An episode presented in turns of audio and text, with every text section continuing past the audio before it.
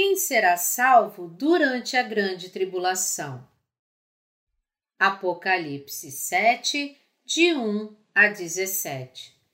Depois disto, vi quatro anjos em pé nos quatro cantos da terra, conservando seguros os quatro ventos da terra, para que nenhum vento soprasse sobre a terra, nem sobre o mar, nem sobre árvore alguma. Vi outro anjo que subia do nascente do sol, tendo o selo do Deus vivo, e clamou em grande voz aos quatro anjos, aqueles aos quais fora dado fazer dano à terra e ao mar, dizendo: Não danifiqueis nem a terra, nem o mar, nem as árvores, até selarmos na fronte os servos do nosso Deus. Então ouvi o número dos que foram selados, que era cento e quarenta e quatro mil, de todas as tribos dos filhos de Israel, da tribo de Judá, foram selados doze mil da tribo de Ruben, doze mil. Da tribo de Gade, doze mil. Da tribo de Assé, doze mil. Da tribo de Naphtali, doze mil. Da tribo de Manassés, doze mil. Da tribo de Simeão, doze mil. Da tribo de Levi, doze mil. Da tribo de Issacar, doze mil. Da tribo de Zebulon, doze mil. Da tribo de José, doze mil da tribo de Benjamim foram selados doze mil. Depois destas coisas, vi e eis grande multidão que ninguém podia enumerar, de todas as nações, tribos, povos e línguas, em pé diante do trono e diante do cordeiro, vestidos de vestiduras brancas, com palmas nas mãos, e clamavam em grande voz, dizendo: Ao nosso Deus, que se assenta no trono e ao Cordeiro pertence a salvação. Todos os anjos estavam de pé rodeando o trono, os anciãos e os quatro seres viventes, e ante o trono se prostraram sobre o seu rosto e adoraram a Deus, dizendo: Amém.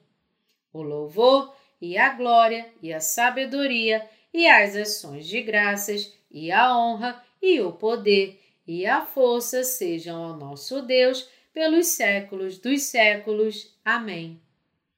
Um dos anciãos tomou a palavra, dizendo: Estes que se vestem de vestiduras brancas, quem são e de onde vieram? Respondi-lhe: Meu senhor, tu o sabes. Ele então me disse: São estes os que vêm da grande tribulação, lavaram suas vestiduras e as alvejaram no sangue do Cordeiro, razão por que se acham diante do trono de Deus e os servem de dia e de noite no seu santuário. E aquele que se assenta no trono estenderá sobre eles o seu tabernáculo. Jamais terão fome, nunca mais terão sede, não cairá sobre eles o sol, nem ardor algum, pois o cordeiro que se encontra no meio do trono os apacentará e os guiará para as fontes da água da vida. E Deus lhes enxugará dos olhos toda lágrima. Exegese. Versículo 1 Depois disto, vi quatro anjos em pé nos quatro cantos da terra, conservando seguros os quatro ventos da terra para que nenhum vento soprasse sobre a terra, nem sobre o mar, nem sobre árvore alguma. Isso nos mostra que se o vento das tribulações sopra ou não, depende inteiramente da permissão de Deus. Deus decidiu que ele salvaria 144 mil das tribos de Israel e os tornaria seu povo antes de permitir a grande tribulação nesta terra. Versículos de 2 a 3. Vi outro anjo que subia do nascente do sol, tendo o selo do Deus vivo, e clamou em grande voz aos quatro anjos, aqueles aos quais fora dado fazer dano à terra e ao mar, dizendo: Não danifiqueis nem a terra, nem o mar, nem as árvores, até selarmos na fronte os servos do nosso Deus. Aqui, Deus manda os quatro anjos, aos quais fora dado fazer dano à terra e ao mar, não danificarem o mundo até que os 144 mil israelitas sejam selados. Deus falou para eles, em outras palavras, para não danificarem até que os doze mil escolhidos de cada tribo de Israel sejam selados na fronte com o selo da vida de Deus. Esta foi a ordem especial de Deus, mostrando a sua preocupação particular com o povo de Israel. Versículo 4 Então ouvi o número dos que foram selados, que era cento e quarenta e quatro mil de todas as tribos dos filhos de Israel. Aqueles que são selados por Deus receberão proteção especial de Deus e sua bênção de salvação, mesmo durante a grande tribulação no fim dos tempos. Versículos de 5 a 9.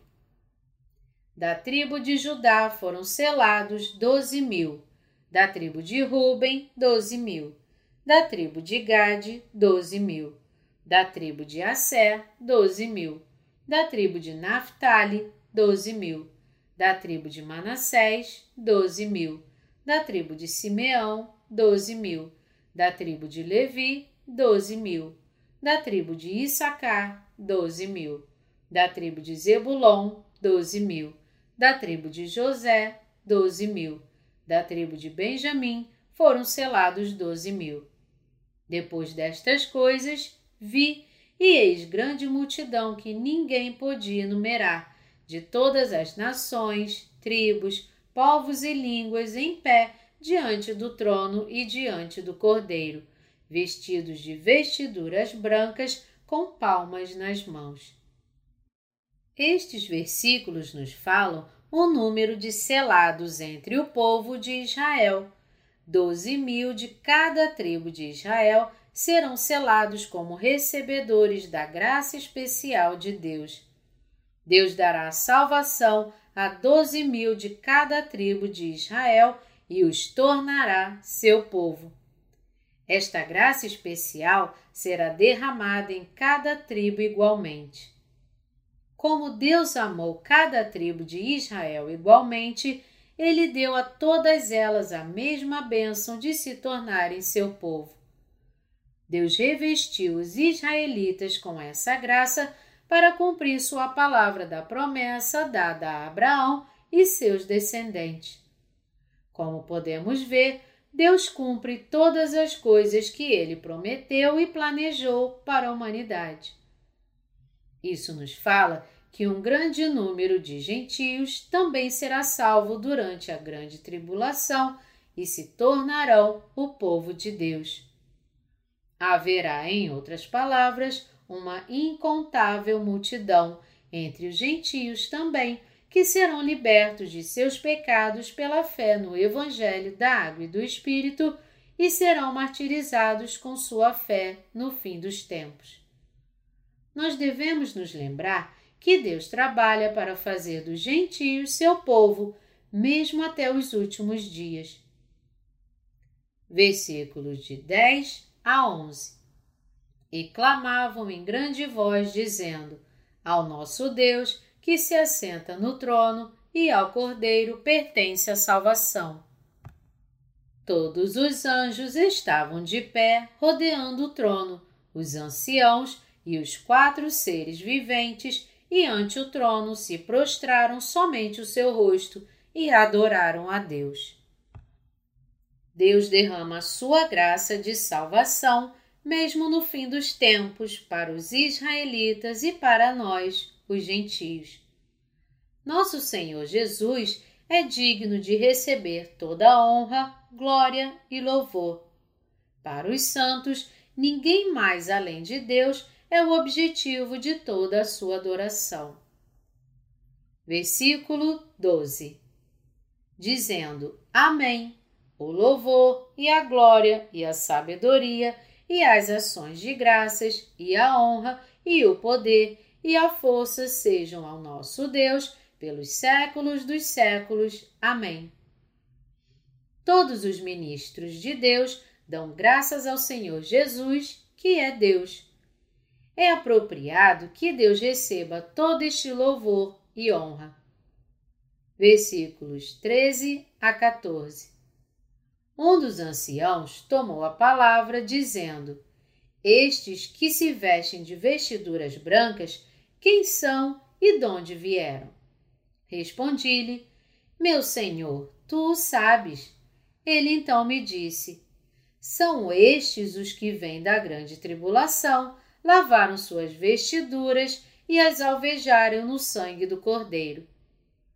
Deus reunirá sua última colheita após ele iniciar o vento da grande tribulação para fazer os santos vencerem seu glorioso martírio e defenderem a sua verdadeira fé. Quando os primeiros três anos e meio do período de sete anos da grande tribulação passarem, os santos serão duramente perseguidos pelo Anticristo e serão martirizados por defenderem sua fé. Esta tribulação do martírio tem uma dimensão diferente de qualquer outra que já houve na história da Igreja. Ela exigirá muito da fé dos santos que creem em Deus nesta terra. O martírio é uma grande honra para os santos. Através do seu martírio, os santos poderão revelar mais claramente a sua verdadeira fé em Deus. No fim dos tempos da grande tribulação, todos os santos defenderão sua fé através do seu martírio, tomarão parte em sua ressurreição e arrebatamento e permanecerão diante do trono de Deus. Versículos de 15 a 16 razão porque se acham diante do trono de Deus e os servem de dia e de noite no seu santuário. E aquele que se assenta no trono estenderá sobre eles o seu tabernáculo. Jamais terão fome, nunca mais terão sede, não cairá sobre eles o sol, nem ardor algum. Aqueles que têm a verdadeira fé diante de Deus serão martirizados no fim dos tempos da grande tribulação por defenderem a sua fé na salvação do Evangelho da Água e do Espírito. Deus dará aos santos, com esta fé, sua proteção especial e bênçãos e os abraçará em seus braços.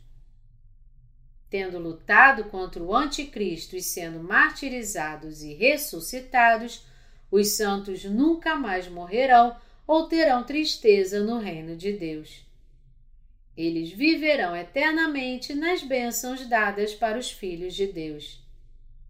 Aqueles que vivem abraçados nos braços de Deus não perderão nada, nem sofrerão nenhum dano ou angústia do mal.